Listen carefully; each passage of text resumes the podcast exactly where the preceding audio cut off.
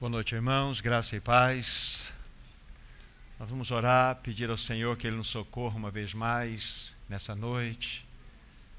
Pedir que o Espírito Santo tenha toda a liberdade de passear em nós, entre nós e falar no nosso coração. Sempre é bom lembrar que todas as vezes que o Senhor reúne seu povo, é porque Ele deseja falar. Ele tem algo no seu próprio coração que Ele deseja comunicar no nosso coração mas algo além disso. Não somente ele quer falar, mas ele quer que a palavra chegue ao nosso coração e encontre ele como aquela terra preparada, revirada, para que receba a boa semente. E essa semente, então, uma vez que caia num terreno como este, possa produzir frutos a 100, a 60 e a 30 por um. Então, que o coração de cada um de vocês e o meu coração tenha essa característica. Nós vamos orar, pedir que o Senhor nos ajude. Nosso maravilhoso Senhor, nós somos tão gratos a Ti. Estamos reunidos debaixo do Teu precioso nome. O que nós te pedimos é que, nessa noite, o livro de Filipenses seja aberto uma vez mais para nós.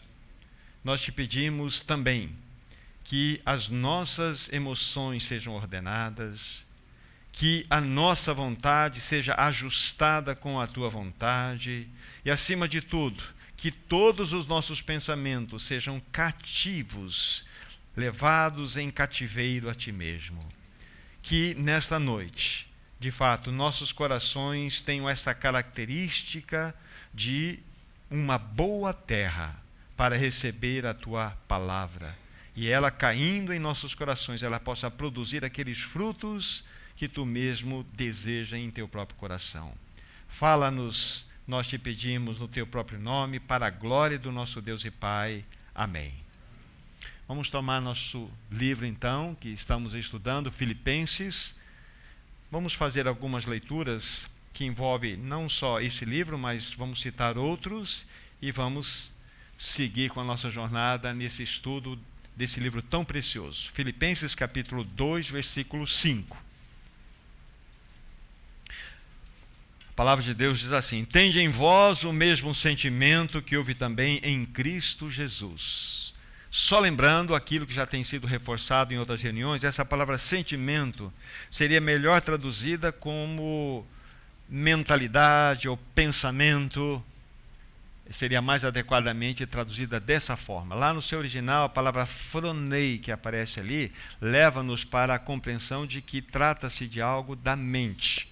A palavra esquizofrenia, frenia, da mesma raiz, fronei, mente, esquizo, dividido. O que é uma pessoa esquizofrênica? Tem uma mente dividida. Então, essa palavra, frenia ou fronei, é pensamento, mente ou mentalidade. Então, melhor seria traduzido: tende em vós a mesma mente que houve também em Cristo Jesus. Okay? Vamos pegar uma, uma segunda leitura, não está aqui nesse livro, é, é Romanos capítulo 12. Romanos capítulo 12. Vamos ler os dois primeiros versículos, 12, 1 e 2.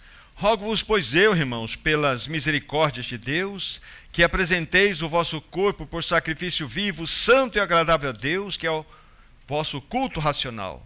E não vos conformeis com este século, mas transformai-vos pela renovação da vossa mente, para que experimenteis qual seja a boa, agradável e a perfeita vontade de Deus. Essa segunda menção, vamos para um outro texto, Colossenses capítulo 3, Colossenses capítulo 3. Vamos ler os dois primeiros versículos. A palavra de Deus assim diz: Portanto, se fostes ressuscitados juntamente com Cristo, buscai as coisas lá do alto, onde Cristo vive e está assentado à direita de Deus. Pensai nas coisas lá do alto, não nas que são aqui da terra. E por fim, mais uma menção. Segunda Coríntios, capítulo 10. 2 Coríntios, capítulo 10. Vamos ler versículos 4 e 5. Repetindo 2 Coríntios 10, 4 e 5. A palavra de Deus assim diz: Porque As armas da nossa milícia não são carnais, e sim poderosas em Deus para destruir fortalezas, anulando nós, sofismas e todas altivez que se levante contra o conhecimento de Deus, e levando cativo todo pensamento à obediência de Cristo Jesus. Então, por, aqui, por enquanto, são estas as passagens que nós vamos deixar registradas aí para nossos irmãos. O nosso tema, como os irmãos bem sabem, né, o livro de Filipenses é a experiência cristã. Esse é o nosso quarto encontro. Esse é o nosso quarto encontro. Já vimos várias realidades a respeito desse lindo livro. Quando ele foi escrito, em que situação ele foi escrito, qual era o propósito do apóstolo Paulo em escrever este livro tão precioso que nós estamos, de fato, recebendo muitas verdades aos nossos corações. Já também falamos aos irmãos para que melhor possamos compreender até faço um parêntese aqui, há várias formas de nós estudarmos esse livro. Várias formas. Mas um dos caminhos que nós estamos tendo aqui com os irmãos é exatamente o que temos mostrado a vocês. O que nós fizemos? Há quatro capítulos e nós dividimos o livro nos próprios capítulos, dando a cada capítulo uma sessão. E cada sessão nós demos um nome. Já estudamos na primeira sessão, primeiro capítulo, tendo como o versículo principal, capítulo 1, versículo 21. Vocês só podem é, me ouvir. Para mim, diz o apóstolo, o viver é Cristo e o morrer é lucro. Para mim, o viver é Cristo. Então, nessa sessão, nós intitulamos, ou demos um nome ali, Cristo é a minha vida. Rapidamente falando alguns pensamentos sobre o que já foi tratado, para que nós avancemos hoje dentro do que temos como propósito no compartilhar, mostrando que tudo começa aqui, exatamente. Começa nessa experiência, Cristo é minha vida. Eu pergunto para cada um de nós aqui: isto é uma realidade para o seu coração? Você pode verdadeiramente dizer: Cristo é a minha vida? Isso significa que você nasceu de novo, que você teve uma experiência profunda com o Senhor Jesus você de fato o contemplou e percebeu e admitiu que ele realizou uma obra maravilhosa por você naquela cruz. Ele morreu e ressuscitou para que ele fosse verdadeiramente a sua vida. E isso precisa ter um calendário na, na, na, na sua experiência. Eu sempre digo: é o seguinte, é importante que você tenha um marco. Antigamente, no meu tempo, talvez do Daniel também, né, Daniel? Nós tínhamos uma folhinha, né? Você queria marcar uma data importante, você fazia uma, um, um círculo lá e colocava lá alguns uns comentários para lembrar, para lembrar dessa data importante. Eu espero que você tenha essa data gravada no seu coração. Eu nasci de novo quando eu me entreguei ao Senhor Jesus Cristo. Aí eu posso dizer: Cristo é a minha vida. Então é importante que isso tenha um começo. Cristo é a minha vida. E uma vez que nós já falamos sobre esse assunto, eu disse o seguinte: então, tudo bem, Cristo é tua vida? Então, há algumas evidências que mostram isso para nós. Dentre as várias evidências, nós selecionamos quatro. E dentre as quatro evidências, eu destaquei, então, a primeira, né, chamei de primeira marca, né? Que quem diz verdadeiramente que Cristo é a sua vida, o que está acontecendo com ele, na realidade, o seu temperamento entra num processo de transformação. Os nossos temperamentos, eles começam a ser tratados, ser transformados. Uma outra marca que verdadeiramente mostra-nos que Cristo é a nossa vida é que os nossos interesses são diretamente tocados, afetados. Muda completamente a nossa compreensão dessas questões dos nossos valores, dos nossos interesses. Isso é fundamental. Uma terceira marca que eu disse para vocês que é importante que nós verifiquemos em nossas vidas é que a nossa segurança ela é alterada. A nossa segurança é alterada. Então nós temos, de fato, um porto seguro que é o próprio Senhor que verdadeiramente aquieta o nosso coração. A Bíblia fala que o amor lança fora todo medo. A primeira vez que a palavra medo aparece na Bíblia, lá em Gênesis, depois do pecado, disse Adão: Eu ouvi a tua voz, tive medo e me escondi. O medo é, na realidade, uma demonstração, primeira demonstração emocional de um ser sem Deus no caso de Adão. Tive medo. Mas a Bíblia fala lá em 1 João, no capítulo 4, o amor lança fora todo o medo. Quando você conhece o amor de Deus, você coloca a cabeça no travesseiro e dorme. Verdadeiramente você pega no sono, porque você sabe que está nas mãos daquele que deu a sua vida por você naquela cruz. Então a tua segurança é plenamente alterada.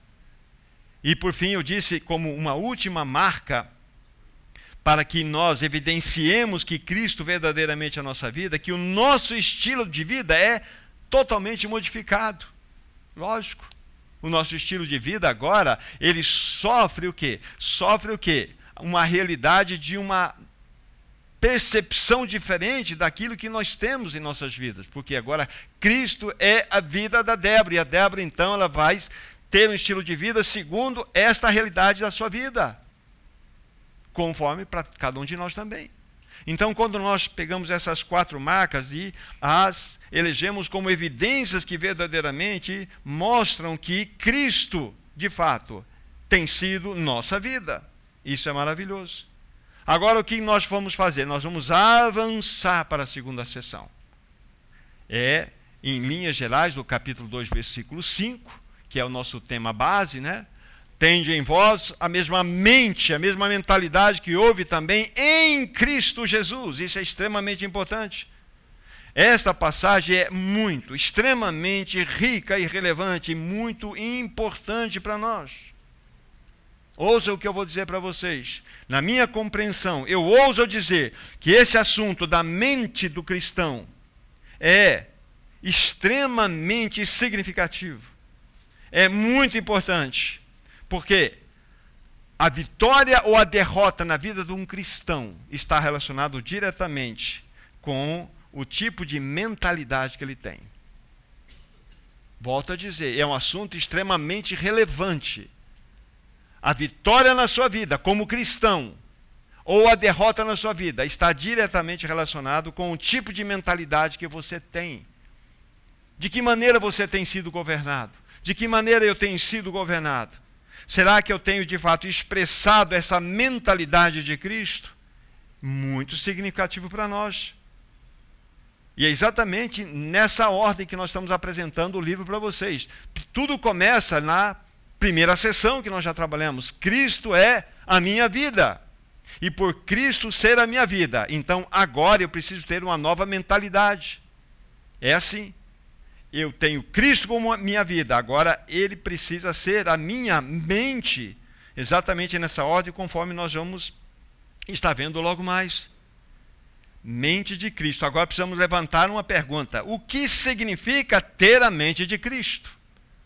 É lógico, meus irmãos e irmãs, que este assunto ele tem muitos desdobramentos, muitas coisas que podem ser tocadas e que seriam de grande ajuda, mas nós vamos tomar um caminho e isso vai servir de ajuda, de estímulo aos irmãos a buscarem mais verdade sobre esse assunto tão precioso, né, que fala-nos a respeito da mente de Cristo Jesus. Então, o que seria verdadeiramente ter a mente de Cristo? Agora, lemos algumas passagens há pouco, antes mesmo de compartilhar ou de pensar algumas coisas a respeito das passagens que nós lemos eu preciso dizer algo para os meus irmãos. E eu confesso que eu posso, com certeza, incluído nesse ponto. Mesmo como cristãos, mesmo como que novas criaturas que possamos ser, muitas vezes nós podemos estar sendo governados por uma mente caída. Muitas vezes. Você nasceu de novo, você tem a vida de Cristo, mas de repente você está sendo governado ou governada por uma mentalidade que ainda não passou por uma renovação. E você fica como que enjaulado dentro, sabe, de um aprisionamento que você mesmo criou, conforme nós vamos ver lá na frente. Então, a primeira lição que nós devemos ter ao estudar isto é que uma nova criatura, infelizmente, ela pode ser prisioneira da sua própria mentalidade não renovada. Isso é muito sério. Nós podemos ser escravos de pensamentos que nós mesmos criamos. É o que a Bíblia vai nos mostrar, conforme vamos considerar posteriormente, como sofismas, falsos raciocínios que são elaborados em nossas mentes pelo inimigo com a ajuda dele, pela nossa própria carne, e esses raciocínios se tornam fortalezas, e toda a sua vida vai ser é, é, é, observada, analisada a partir desse óculos caído. Então você vai olhar para os seus irmãos com o óculos de uma mente caída. Ah, eu vou, eu vou julgar, eu vou ver, é assim, então é assim. Então nós precisamos trocar de óculos, trocar de mentalidade, para que a gente possa fazer a leitura adequada. Todos nós estamos sujeitos a isto. Nós vamos falar sobre esse assunto. Então é muito importante que é sim possível que nós, como cristãos, sejamos aí aqueles que possam estar sendo guiados por uma mente caída. Aí você pergunta, mas como assim? Como assim? Aí nós podemos fazer negativamente, agora, fazer uma lista de situação que é inesgotável, mas aqui nós podemos nos encontrar se nós estivermos sendo governados por uma mente não renovada, isso aqui é possível ser encontrado na minha e na sua experiência. Ou seja, nós somos escravos de preconceitos, nós somos supersensíveis, nós nos magoamos facilmente, nós somos rancorosos, estamos sempre na defensiva, buscamos sempre um culpado pelas nossas questões, somos extremamente carentes, somos julgadores, temos um apito na boca para julgar todo mundo. O que mais? Achamos que todo o planeta conspira contra nós. Somos e nos tornamos pessoas rígidas, lógico, mal-humoradas. Isso é uma descrição que todos podem estar pegando uma outra, outra situação aqui, se não todas.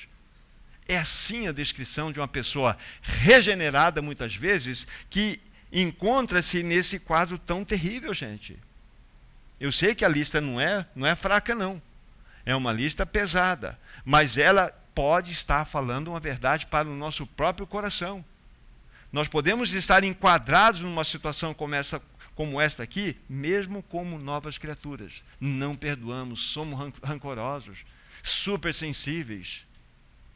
Gente, mas em nome de Jesus nós precisamos tomar uma medida, uma clara, uma clara medida desse ponto e nos posicionarmos e não nos rendermos a essa terrível situação. Agora, lógico, uma vez que essa lista realmente é grande e pesada, eu quero fazer um contraponto agora para nós avançarmos. O que contraponto seria? O, como que nós poderíamos então olhar para aqueles irmãos, aquelas irmãos que estão num processo de renovação de suas mentes? Qual é a leitura que nós podemos fazer? Então, aí vai o contraponto. Nós somos pessoas exortáveis, exortáveis, somos pessoas tratáveis, somos pessoas em processos de docilidade, nos tornamos dóceis, pessoas quebrantadas, que não vivemos pela nossa própria razão, mas por Cristo Jesus. Somos ensináveis. Isso mostra que nós estamos na escola certa. Isso mostra que nós temos coração e mente para ouvir somos exortáveis, tratáveis, somos dóceis, quebrantados. Isso é o ponto.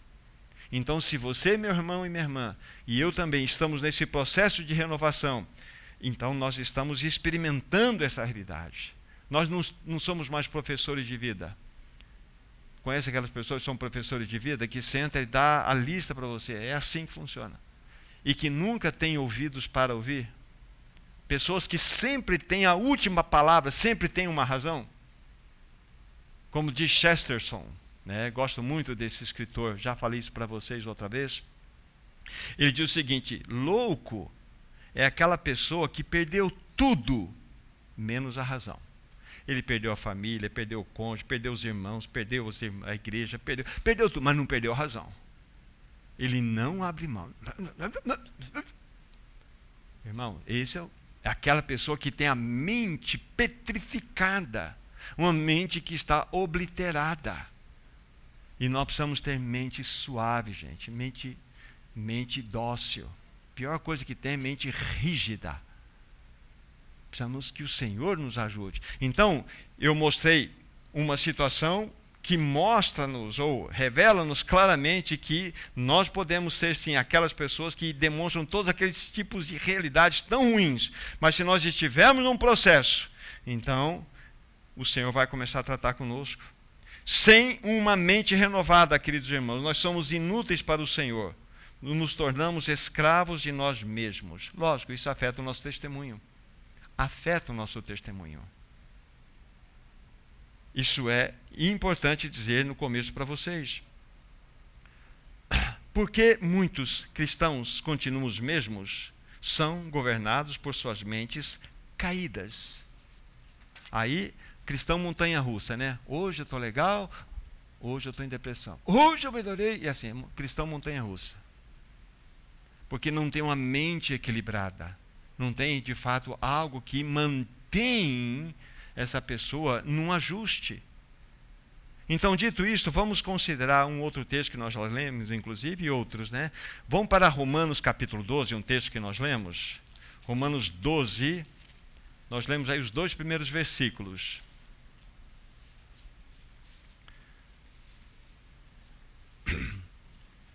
É interessante, nós não vamos fazer isso né, em linha mais, é, mais, é, mais profunda, mas vou fazer uma menção aqui. Nesses dois versículos existem quatro movimentos muito importantes que depois vocês mesmos vão estudar por si mesmos. No primeiro versículo fala-nos que nós devemos, né, Paulo está rogando é, a favor daqueles irmãos, pelas misericórdias de Deus, algo, que eles apresentassem o corpo por sacrifício vivo, santo e agradável a Deus, que é o vosso culto, culto racional. Então, o primeiro movimento que acontece aqui é nós nos apresentarmos como sacrifício vivo diante do Senhor né, santo e agradável, que é o nosso culto racional.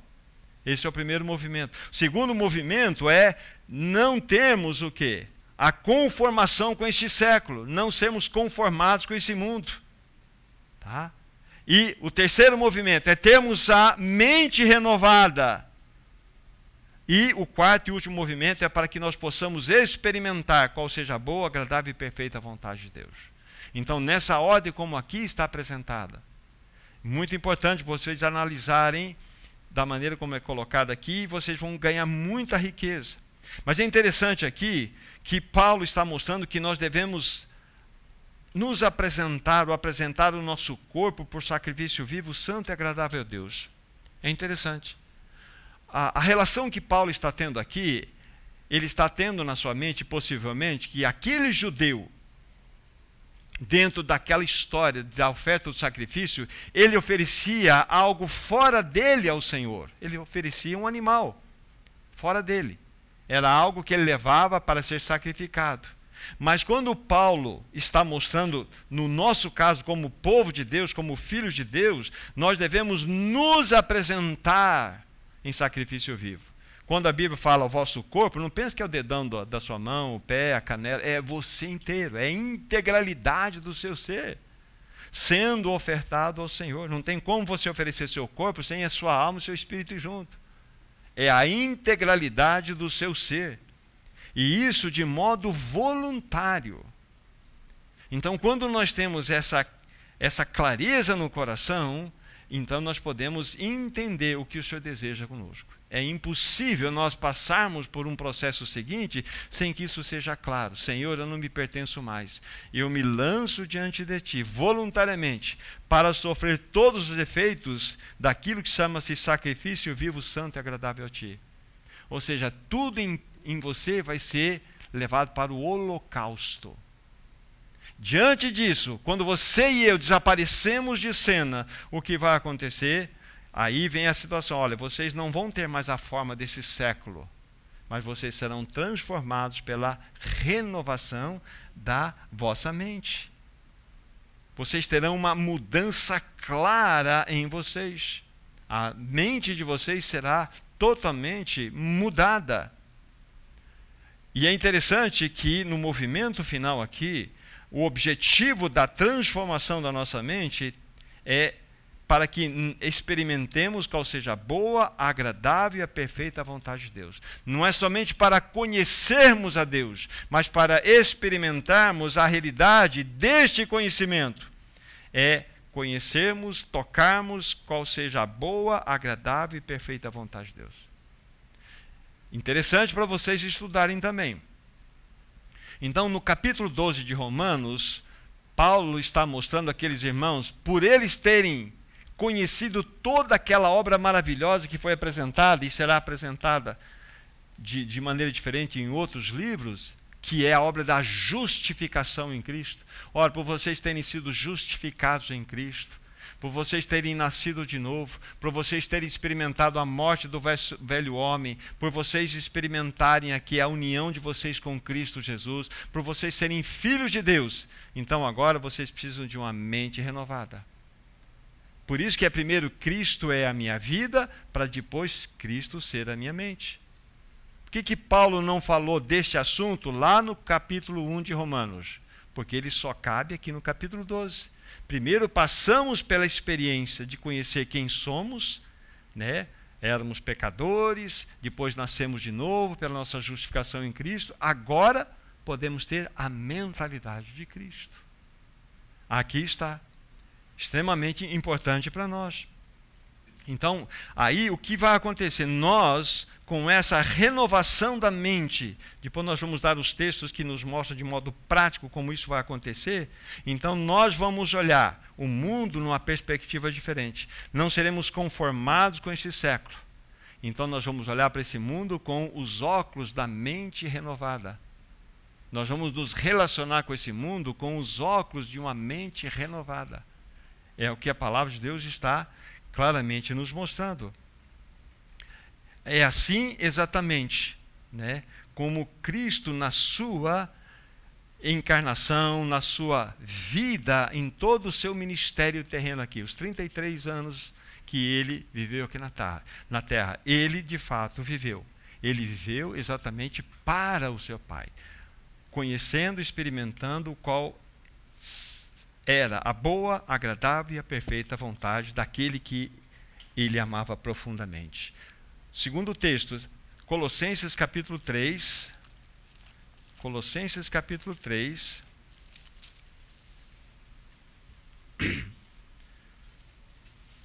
Versículos 1 e 2, conforme já lidos. Se fostes ressuscitados juntamente com Cristo, buscai as coisas lá do alto, onde Cristo vive assentado à direita de Deus. Aí vem a palavra: pensai nas coisas lá do alto e não nas que são aqui da terra. Isso aqui é um exercício diário, meu irmão, minha irmã. É um exercício diário que nós devemos ter. Esta é a chave para que nós possamos ter paz em nosso coração. Aqui está essa direção da palavra de Deus para nós. Nós não podemos ter uma mente que não esteja conectada a essa realidade celestial diariamente. Pensai nas coisas que são do alto, não nas que são aqui da terra. Isso precisa chamar a atenção do nosso coração. Deixa eu fazer uma relação aqui, espero que ela caiba dentro do que nós estamos colocando para os irmãos. A ideia que eu quero trazer para os irmãos é que nós devemos ser pessoas focadas focados. A nossa mente deve ser focada naquilo que o Senhor deseja trazer para nós. Focada. Então, pensar nas coisas lá do alto. Tá? O que significa isso? Talvez vocês já saibam, mas ouçam novamente. Vocês sabem que a pomba, a pomba, ela tem uma visão não multifocal, e sim ela é unidirecional multifocal nós temos essa visão, então você consegue ver ao mesmo tempo várias imagens. Você consegue ver. Mas a pomba, ela é unifocal, unidirecional. Ou seja, para que ela veja uma imagem, ela, ela tem que mudar a sua posição. Ela é unifocal. Então, ela é usada, inclusive, na Bíblia como exemplo, lá em Cantares, que nosso amado tem um olhar de pomba. E Ele quer que nós, como noiva, tenhamos um olhar de pomba. É um olhar unifocal, um olhar fixo a Ele. Um olhar que não se distrai em todas as imagens que estão à nossa lateral. Então, eu penso que esse exemplo pode ser aplicado dentro desse assunto aqui, que a nossa mente ela deve ser, então, se eu posso usar essa expressão, unifocal, unimental. Nós devemos olhar para o Senhor. Há muitos pensamentos que estão a, a, à, à nossa volta e buscam nos distrair. Nós precisamos, queridos irmãos, de uma mente renovada. O grande segredo é exatamente isso. Quando a nossa mente é colocada nas coisas celestiais, então nós vamos entender o propósito de Deus para a nossa vida. Nós vamos sair desses movimentos que estão à nossa volta. E o Senhor vai cativar a nossa mente. Como nós precisamos da renovação da nossa mente. Um outro texto, 2 Coríntios, capítulo 10. E aqui é um ponto importante que leva-nos já a entendermos aquele movimento que acontece em nossa experiência. 2 Coríntios 10, 4 e 5. Diz assim, um texto que nós já lemos, vou reler aqui. Porque as armas da nossa milícia não são carnais, e sim poderosas em Deus para destruir fortalezas, anulando nossos sofismas. E toda altivez que se levante contra o conhecimento de Deus, levando cativo todo pensamento à obediência de Cristo Jesus. É muito importante para nós. Deixe-me dizer algo para vocês. Nesse momento, há uma batalha acontecendo, há uma luta muito acirrada acontecendo. E qual é o alvo dessa guerra? Qual é o alvo desse conflito? Sabe o que? A tua mente. A tua mente é um alvo certeiro de uma batalha que está acontecendo, possivelmente neste momento. Há uma batalha. Há uma batalha. Irmãos, o príncipe deste mundo busca conquistar e manter a nossa mente em escravidão. Muitas vezes nós estamos ouvindo ouvindo a, a alguma mensagem, uma fala, um cântico, a nossa mente já está elaborando vários pensamentos, muitas vezes para impedir que essas realidades que você está ouvindo entre. Tem um lado bom, lógico, mas tem um lado também que seja de mecanismo de defesa. Então, nós precisamos entender que nesse momento pode estar acontecendo uma grande batalha, e eu creio que sim, na mente de muitas pessoas. E o príncipe desse mundo busca conquistar a nossa mente e mantermos em prisão. Talvez você fale assim, mas como que nós podemos ver um exemplo bíblico disso? Vamos citar agora. Nesse mesmo livro, siga adiante aí, capítulo 11 de 2 Coríntios, versículo 3. Vejam qual foi o alvo da serpente lá no jardim do Éden? Qual foi o alvo? Ela foi bem pontual naquilo que ela deveria atingir, ou seja, a serpente na mente da mulher. 2 Coríntios 11, versículo 3. Veja o medo do apóstolo Paulo, o receio dele, mas receio de que, assim como a serpente enganou a Eva com a sua astúcia, assim também seja corrompida a vossa mente e se aparte da simplicidade e pureza devidas a Cristo Jesus. É interessante, porque Paulo não escreveu aqui, olha, é, assim também seja corrompida a vossa vontade, ou sejam corrompidas as vossas emoções, mas Paulo foi certeiro, olha, assim seja corrompida a vossa mente. O primeiro, a primeira ação de ataque do inimigo é na nossa mente nossa mente. Aqui está Paulo mostrando para nós que o inimigo, ele tem o que? Ele tem um alvo. Onde o inimigo atacou? Na mente de Eva. Então é a nossa mente. De onde surgem as doenças? Exatamente quando nós abrimos a nossa mente e recebemos tudo aquilo que é, vamos dizer assim, contrário à vontade de Deus. Muitas pessoas adoecem de tanto pensar não dormem, porque a mente dessas pessoas vive em um processo de acelerar, um processo acelerado. Não dormem, adoecem. Isso é sério. E o Senhor precisa nos ajudar a discernir que o inimigo quer exatamente nos esmagar, ele quer nos estrangular, trazendo, sabe, um turbilhão em nossas mentes. Você já ouviu falar aquela expressão, oh, aquela, aquela pessoa tem barulho de trem na cabeça? Aquela pessoa tem barulho de trem na cabeça. É impressionante. É impressionante. Tem pessoas que têm barulho de trem na cabeça. Então a mente, os pensamentos vivam em, sabe, não param. As pessoas adoecem. Elas adoecem. Então, esse aqui é um exemplo claro, bíblico, de que o inimigo que está batalhando para manter a nossa, nossa mente cativa, nossos pensamentos desajustados, ele ataca direto ali, diretamente ali. Quantas pessoas estão escravizadas com longos anos, longos anos, algemadas e algemas invisíveis, mentalidade totalmente aprisionada. É muito sério isto. Eu não toquei nisso, porque eu falei no começo que é um desdobramento muito grande desse assunto. Mas fazer um parênteses muito rápido também. Vou pegar uma situação e criar. Às vezes você pega uma, uma criança que na, desde a sua infância ela sofreu abuso, sofreu uma porção de coisas. Imagina só a história dessa pessoa. Então, ela vai ter também uma mentalidade que ela vai levantar mecanismos de defesas muito grandes. Aí nós precisamos saber de como, como nós podemos ajudar essas pessoas. Vocês percebem o desdobramento desse assunto? É grande. Então nós precisamos que o Senhor nos ajude, pelo menos trazendo essas realidades à tona, para que nós possamos buscar um caminho.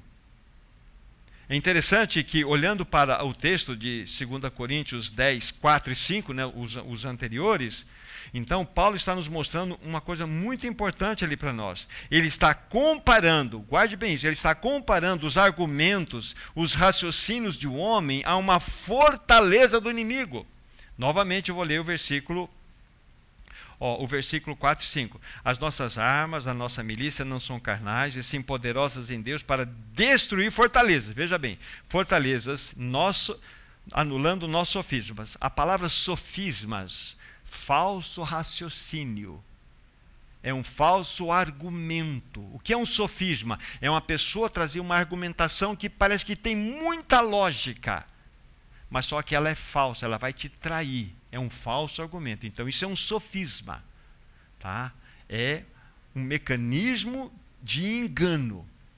Então, a Bíblia fala aqui, novamente, com essa compreensão, Ora, destruir fortalezas, anulando nós esses falsos raciocínios e toda altivez que levante contra o conhecimento de Deus. E qual é o caminho dessa libertação? Levar cativo todo o pensamento à obediência de Cristo. Então, esses pensamentos, esses sofismas, esses falsos raciocínios, para Paulo, é exatamente a construção de fortalezas na mente das pessoas.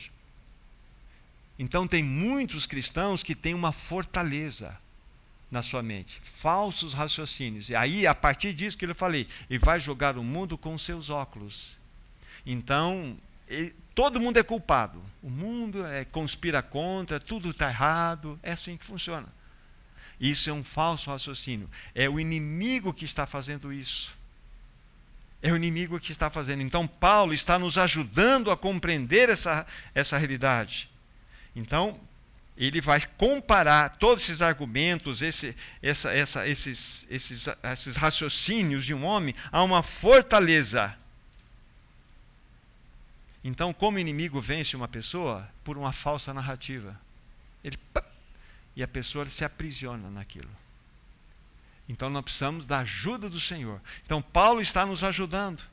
E muitos cristãos estão, de fato, envoltos, aprisionados nessa jaula precisam ser ajudados. Vamos ver um exemplo bíblico disso agora aqui, olhando para a experiência do, da, da, da casa de Judá, da, da, da, da casa de Judá ou daquela nação do Reino do Sul. É, Jeremias capítulo 4. Jeremias capítulo 4.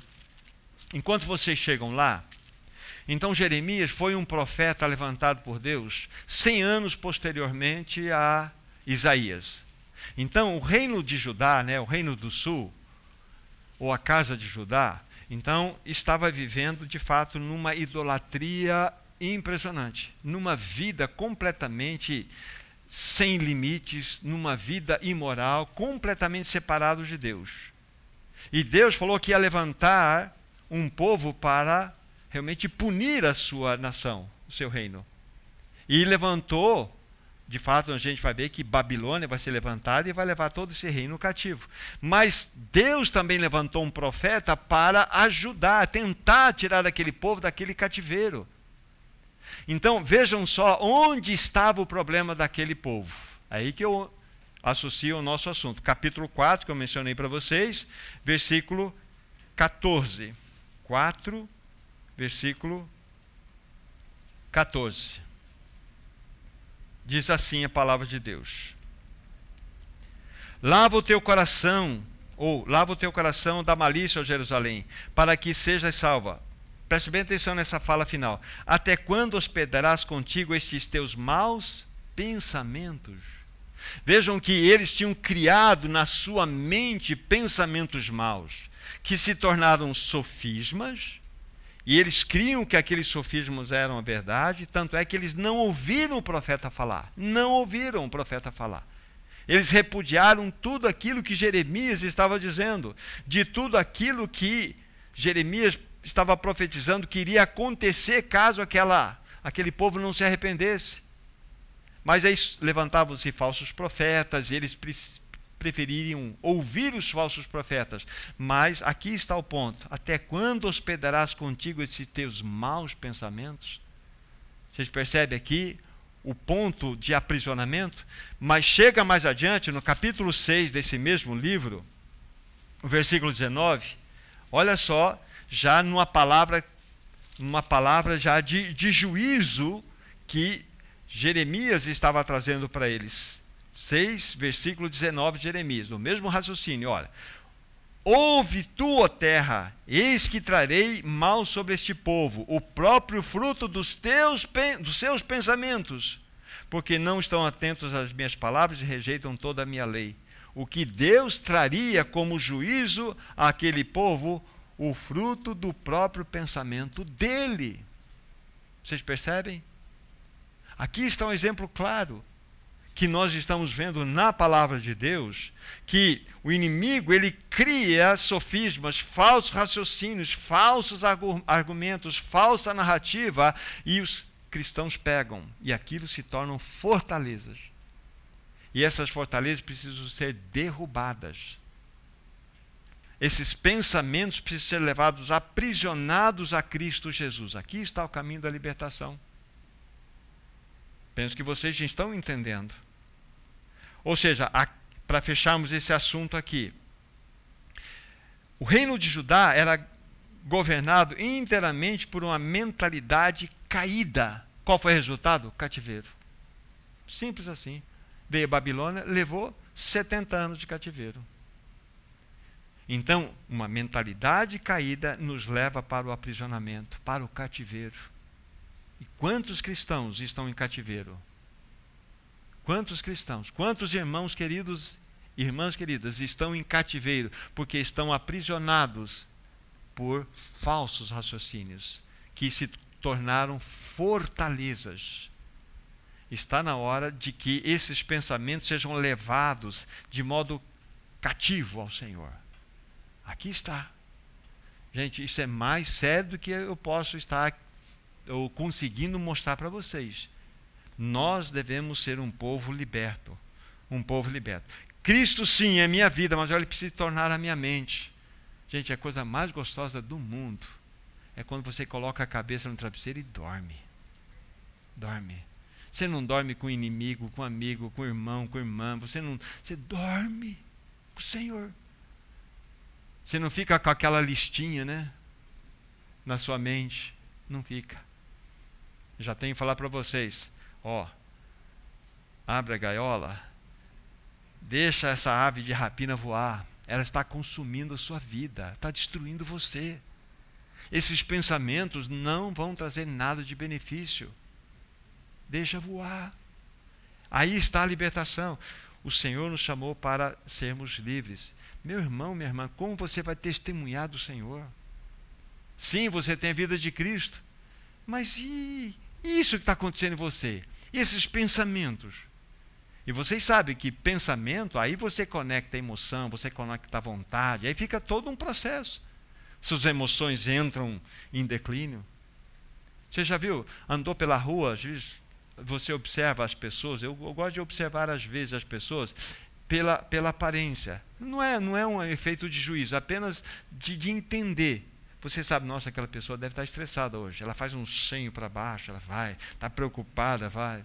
Não é? As pessoas elas, elas mostram na sua aparência que alguma coisa não está legal. Tem um barulho de trem na mente lá. Tem barulho de trem na cabeça. Gente, tão gostoso ser livre. O dia que você for livre, você, ó, você não vai voltar mais para a jaula, não. Seja livre, deixe esse passarinho voar. Entrega para o Senhor. Aquela história, deixa Deus ser Deus. Entrega para Deus, deixa Deus cuidar desses assuntos que você não tem capacidade. Talvez vocês tenham uma história familiar, outras situações. Fala, Senhor, eu quero entregar nas tuas mãos. Entregar nas tuas mãos. Mas o que eu quero, Senhor, é que o Senhor, de fato, manifeste os teus próprios pensamentos em minha mente. Leve cativo isso que está me consumindo. O Senhor precisa fazer isso, amados irmãos. Se você desejar, Ele vai fazer isto. Que lição para nós. Que lição para nós. Armas do inimigo. O inimigo ele é muito ardiloso. Ele usa o engano, a mentira, como eu falei, os sofismas. Ele cria sentimentos em nós. Uma vez, uma coisa que eu aprendi com o irmão Gino. Ele falou assim, irmão, o diabo é muito astuto. Como assim, irmão? Ele cria pensamentos em nós e põe na nossa conta. Muitas vezes ele cria pensamentos e acusa você daqueles pensamentos. Você já foi abordado? Eu vejo numa reunião como essa, qualquer outra reunião, de repente vem uma, vem um, vem uma lança na tua mente assim, faz, da onde veio isto? O inimigo lança aquilo. Aí se você der vazão àquela situação, é o que ele quer. Mas na mesma hora você tem que levantar o escudo da fé, com o qual podereis apagar todos os dardos inflamados do maligno. Levanta o escudo da fé. Sabe que o escudo da fé tinha a finalidade, dentro do contexto do apóstolo Paulo, que está tratando, tratando ali, era dentro daqueles ataques que aconteciam, dentro da, da, do contexto lá de Roma, onde eram lançados, às vezes, flechas com veneno, flechas incendiárias também. E era para atingir. Então, esse broquel, essa, esse escudo era exatamente para impedir e isso, na figura que Paulo está dando ao seguinte: o inimigo lança na tua mente. E você tem que levantar, não permitir que aquela flechada entre em você e produza o efeito. Levanta o escudo da fé. Se proteja. Agora vamos ver exatamente isso de maneira prática. Mateus capítulo 16. Mateus capítulo 16 a experiência do, do apóstolo Pedro. Tem dois momentos aqui que eu quero registrar para vocês. O primeiro momento é aquele momento glorioso que o apóstolo Pedro teve diante de uma indagação do próprio Senhor Jesus Cristo, quando ele perguntou aos seus discípulos: Quem dizem, ou quem diz o povo, né, ser o filho do homem? Aí foram se expressando, mostrando, mostrando, até que Pedro disse o seguinte, versículo 16 e 17. Respondeu Simão Pedro: Tu és o Cristo, o filho do Deus vivo. Vejam o que o Senhor Jesus disse para ele, verso 17. Então Jesus lhe afirmou: Bem-aventurado é Simão Barjonas, porque não foi carne e sangue quem tu revelaram, mas o meu Pai que está nos céus. Então, quando Pedro diz: Tu és o Cristo, o filho do Deus vivo. Olha só, Jesus reconheceu que aquilo não veio da carne, não veio dele mesmo, mas foi uma revelação do próprio Pai. Esse é o primeiro momento. Agora, esse mesmo apóstolo, esse mesmo apóstolo, poucos instantes depois, vamos ler do versículo 21 a 25, 21 é, a 23. 23, olha só o cenário para nós aqui. Desde esse tempo começou Jesus Cristo a mostrar a seus discípulos que era necessário seguir para Jerusalém, sofrer muitas coisas dos anciãos, dos principais sacerdotes, dos escribas, ser morto, ressuscitado no terceiro dia. E Pedro, chamando-o à parte, começou a reprová-lo, dizendo: Tem compaixão de ti, Senhor. Isso de modo algum te acontecerá. Preste atenção na resposta de Jesus. Mas Jesus, voltando-se, disse a Pedro: Arreda Satanás porque tu és para mim pedra de tropeço, porque não cogitas das coisas de Deus e sim das dos homens. Satanás cogita das coisas dos homens, não de Deus. O mesmo Pedro que teve uma revelação tão profunda, ele se tornou que um instrumento do inimigo. Então aqui a gente percebe que o inimigo das nossas almas ele é extremamente ardiloso. Mas o que eu quero destacar para vocês aqui é o que está no final do versículo 23. Tu és para mim pedra de tropeço, porque não cogitas essa palavra. Sabe o que significa isso? Não pensas. Não pensas, não tem a mente nas coisas de Deus. Aqui é mente. Mente. Então, onde foi o ataque? Na mente. E é interessante que vem para a mente, mas você vê o movimento do inimigo, ele pegou as emoções de Pedro. Ah, Senhor, se de modo algum te acontecerá, tenha compaixão de ti mesmo. Parecem palavras bonitas, saudáveis, mas atrás dessas palavras bonitas e saudáveis é o sofisma, é o falso raciocínio, tinha uma intenção a ser provocada em Cristo Jesus. O Senhor Jesus entendeu e foi direto no assunto, não falou das emoções nem da vontade. Tu cogitas, a tua mente pensa. Percebe que a nossa mente é um alvo do inimigo? Então aqui está um exemplo claro de que o inimigo das nossas almas, ele sempre procurará atacar através das suas mais diversas ferramentas ou armas. Já falei do engano, da mentira, de sofismas ele sempre irá nos atacar. Tá?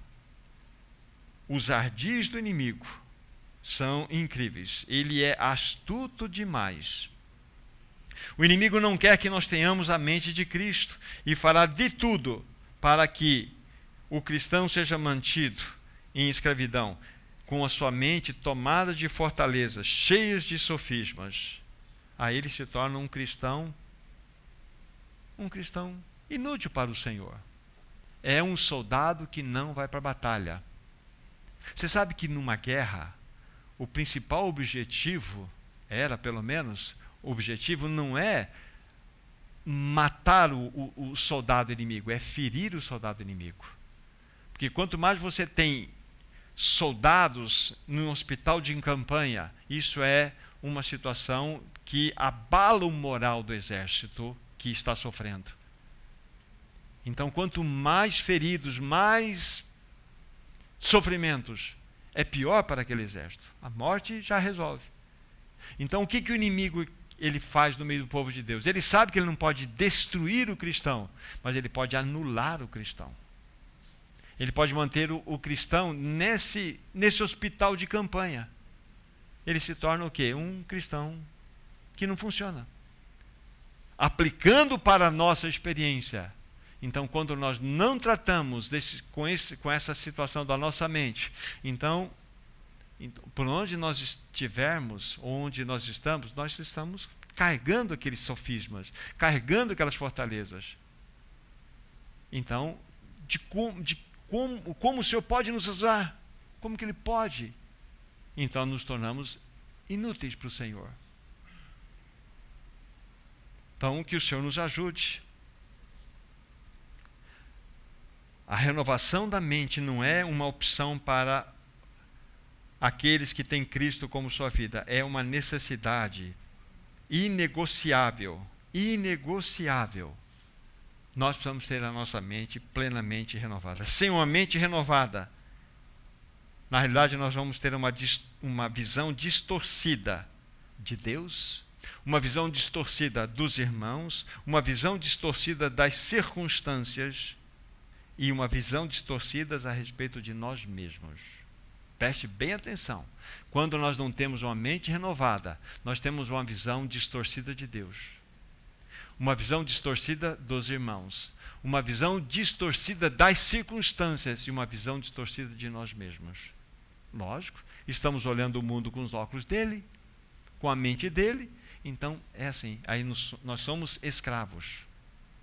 Escravos. Então, nós precisamos que o Senhor nos ajude nesse assunto. Vamos ver alguns textos, então, para mostrar que ao alimentar a nossa mente, o nosso coração com as verdades da palavra de Deus, nós entramos num processo de renovação da nossa mente. É nos alimentando da palavra, pelo caminho da palavra, nós vamos de fato experimentar isto. Voltem para Filipenses capítulo 4, por favor. Filipenses capítulo 4.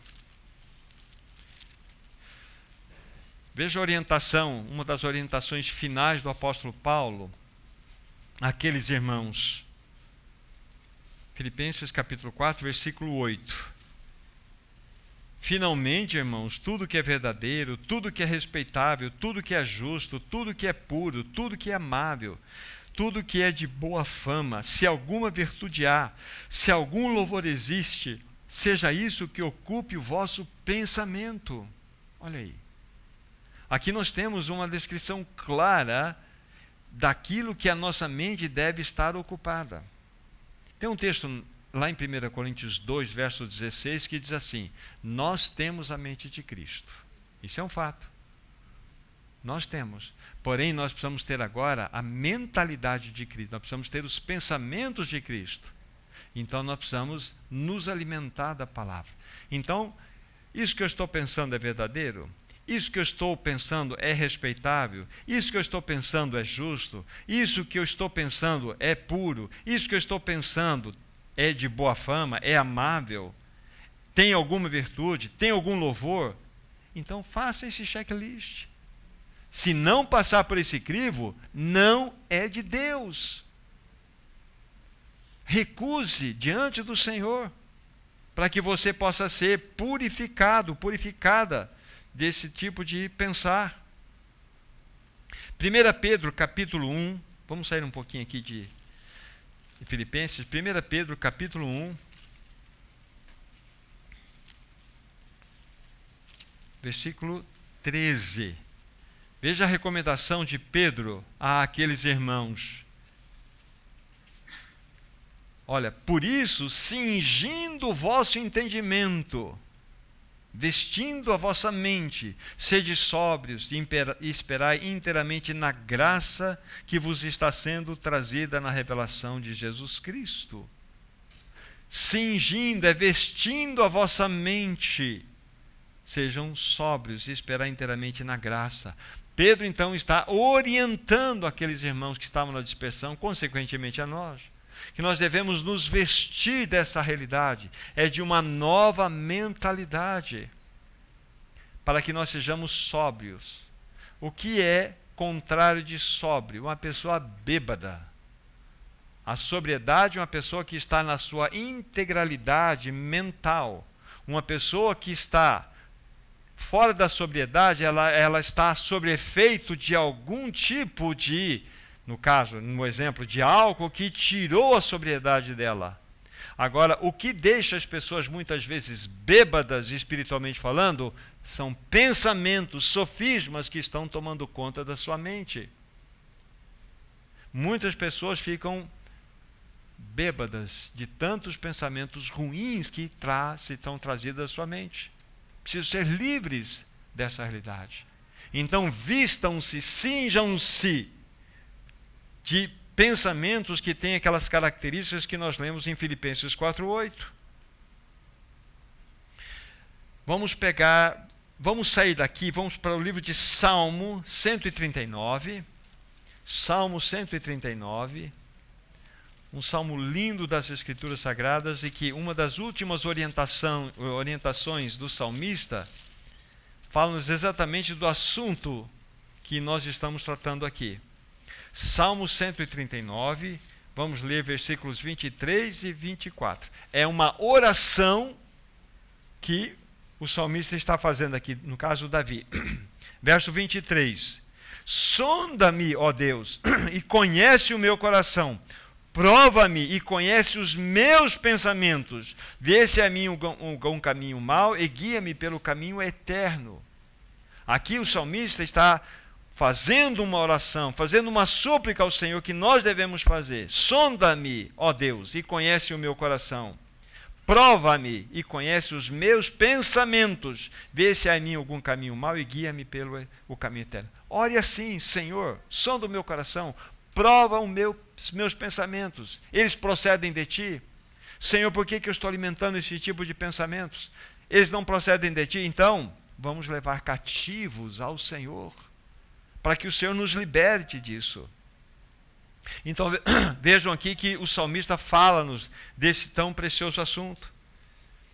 Voltemos então agora para Efésios, capítulo 4, versículo 23. Efésios 4, 23. Mais alguns, algumas menções e nós vamos para o encerramento. Efésios 4, verso 23. E diz assim: E vos renoveis no espírito do vosso entendimento. E vos renoveis no espírito do vosso entendimento. Mas é interessante quando você percebe onde esse verso que o apóstolo Paulo escreveu, ele está entre dois importantíssimos versos. O versículo 22, só para vocês entenderem o que eu quero falar. O versículo 22 fala: no sentido de que Quanto ao trato passado, vos despojeis do velho homem, que se, corrompem, se corrompe segundo as concupiscências do engano. Quanto ao trato passado, vos despojeis do velho homem. Permita-me falar um, um pouquinho sobre essa palavra despojar. Quando você pega algo de uma pessoa viva, isso é furto. Você furtou. Seja está dormindo, não está dormindo, é, você furtou. Mas quando você pega algo de alguém que morreu, você despojou. Então, nós só podemos despojar o velho homem porque ele já foi crucificado com Cristo. A palavra, o verbo despojar, ele é sempre aplicado nesse sentido. No sentido de que ao trato passado vos despojeis do velho homem. Ou seja, o velho homem morreu, ele tem um guarda-roupa lá, não tem? Tem um guarda-roupa lá, isso aí você vai lembrar do defunto. Puxa, olha, esse chapéu era daquele, daquele um que morou aqui 15 anos, esse, esse paletó, essa camisa, é, é, é, tá lá. Então tem que despojar, tira para fora. Espiritualmente falando, é a mesma coisa. Nosso velho homem foi crucificado, mas tem muitas coisas que precisam ser despojadas, colocadas para fora principalmente no que concerne essas questões da mente. Você não pode, como uma nova criatura, pegar a mentalidade daquele que foi crucificado e tentar governar a sua vida. Despojar isso. Então, esse é o primeiro raciocínio aqui. No verso 24, estou pulando 23 que eu li, diz assim: E vos revistais do novo homem, criado segundo Deus em justiça e retidão procedente da verdade. Se nós engatássemos o 22 ao 24, tudo certo, daria certinho aqui a realidade. Final do versículo 22, fala que devemos despojar do velho homem que se corrompe segundo a concupiscência do engano. Verso 24, e vou revestir do novo homem. Caberia perfeitamente, não é verdade? Perfeitamente. Só que tem o versículo 23 no meio, que é exatamente, e vou renover no espírito do vosso entendimento, da vossa mente então, para que nós saiamos da esfera do velho homem que foi crucificado com Cristo, para que aquele guarda-roupa seja desmontado, nós precisamos passar pela renovação da mente. E aí vai acontecer que nós vamos nos revestir de um novo homem. Então, para que nós saímos da esfera antiga para a esfera nova, existe um entremeio aqui, é a renovação da nossa mente. E a única vez que aparece na Bíblia essa expressão reno, é, renoveis no espírito do vosso entendimento é que espírito do vosso entendimento. E o que significa isso? Um irmão muito, muito me ajudou a entender isso aqui. Ele fez a seguinte definição nessa expressão: renovar-se no espírito do vosso entendimento. É o que é espírito do vosso entendimento? É ter uma mentalidade que governa as nossas ações. Quando eu tenho o meu espírito de entendimento renovado, eu estou tendo uma mentalidade que daqui para frente vai governar as minhas ações, vai governar os meus pensamentos. Então você vai andar segundo o governo de uma nova mente que está sendo criada em você. Senão, nós vamos ficar escravos. Escravos. Nós somos prontos para fazer planos. Né? Tá tá tudo certinho. A gente faz planos, está tudo certo, e as coisas acontecem na nossa vida. Às vezes eu estou esperando tanto do Davi, tanto do Davi, mas o Davi, Davi não respondeu aquilo que eu queria. Aí estava tudo certinho, mas de repente eu começo a o barinho, começa a dar as primeiras carrilhadas do trem. Aí eu tento, eu começo a pensar contra ele, você entende? Começa a levantar pensamentos. E se eu não trabalhar com isso aqui, ele se torna uma fortaleza. Me torna meu inimigo. O inimigo é muito ardiloso, gente. Então nós precisamos de uma mentalidade que governa tudo, nossas ações a partir da nossa mente. O Senhor sabe onde Ele precisa tratar comigo. Ele sabe. Ele sabe onde Ele precisa tratar com cada um de nós. Então, as, as tribulações, as provas que vêm a nós, é para que nós possamos, de fato, nos colocar diante dele, nos alimentar diante da palavra e avançar. E, por fim, texto final, nesse mesmo livro, capítulo 6, versículo 16. É um texto que eu fiz a menção, mas eu quero deixar registrado aqui em leitura para vocês. 6,16 embraçando sempre o escudo da fé, com o qual podereis apagar todos os dardos inflamados do maligno. Aqui está. Então, esse escudo da fé. Tenham sempre ele em preparado, para que você possa estar sempre atento e apagar todos os dardos inflamados do maligno que vem contra a sua mente. Contra a sua mente. Alimente-se da palavra. Encha o seu coração e mente da sua palavra. E na medida em que você vai se alimentando de água, água, pare de tomar Coca-Cola e Guaraná. Tome água, água, água, água. Salve seu corpo. Toma água, água. Você vai purificar, vai purificar, vai purificar, purificar. O dia que você experimentar novamente refrigerante, você vai assim: hum, que troço ruim. É assim a palavra de Deus. Beba beba da palavra de Deus, de repente você vai ver que a sua mente começará naturalmente a expressar realidades diferentes. Então, que o Senhor nos ajude, o Senhor nos socorra. Então, para que você e eu possamos ter uma mente renovada, vamos nos encher da palavra, vamos beber dessa palavra. E a palavra vai trazendo essa realidade no nosso coração. Para que você, por favor, meu irmão, minha irmã, não saia com fortaleza na sua mente Permita que o Senhor verdadeiramente leve cativo todos esses pensamentos à obediência de Cristo. E que tudo aquilo que já falamos como realidade possa ser experimentado por você e por mim. Que o Senhor nos abençoe. Em nome de Jesus. Maravilhoso Senhor, nós te damos, tão, nós te damos tantas graças, Senhor. Tua palavra é tão clara, tão real. Queremos reconhecer, Senhor, mesmo como teus, mesmo como aqueles que têm professado que tu és verdadeiramente a nossa vida.